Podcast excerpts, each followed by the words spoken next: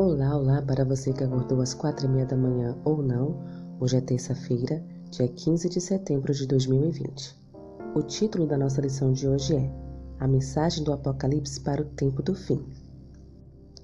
O epicentro do Apocalipse é o capítulo 14, de suma importância para o povo de Deus nos últimos dias da história. Ele revela Deus para os últimos dias. Essa mensagem do tempo do fim é crucial para os fiéis e para toda a humanidade. Mãos, a Bíblia.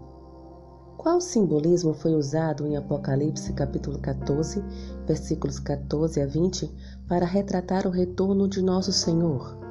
Letra A. A colheita de grãos e de uva. Letra B. Quatro cavaleiros com uma missão de destruição. A ceifa é usada na Bíblia para simbolizar o retorno de Cristo. Mateus capítulo 13, versículos 37 a 43 e Marcos capítulo 4, versículo 29. Em Apocalipse 14, a ceifa de grãos maduros representa a redenção dos justos e a colheita de uvas maduras representa a destruição dos ímpios. Apocalipse 14, versículos 6 a 12 contém uma mensagem urgente para os últimos dias que prepara as pessoas para a ceifa da terra. Mãos à Bíblia novamente. Qual é a essência da mensagem de Apocalipse 14, versículos 6 e 7? Como esses versos nos ajudam a entender quem somos como cristãos? A primeira mensagem evangélica em Apocalipse 14 apela à geração do século XXI que anseia por um propósito na vida.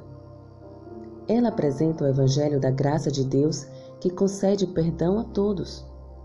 Ela nos limpa da culpa do pecado e nos dá poder para ser vencedores. Essa mensagem apresenta o fundamento para toda valorização própria, considerando o fato de que Cristo nos criou e nos redimiu. Ela destaca que um dia toda a injustiça acabará no juízo final de Deus. Essa é uma notícia maravilhosa porque revela que a injustiça não durará para sempre. Como podemos levar essas palavras a sério na esfera individual e coletiva? Que o Senhor te abençoe. Um bom dia.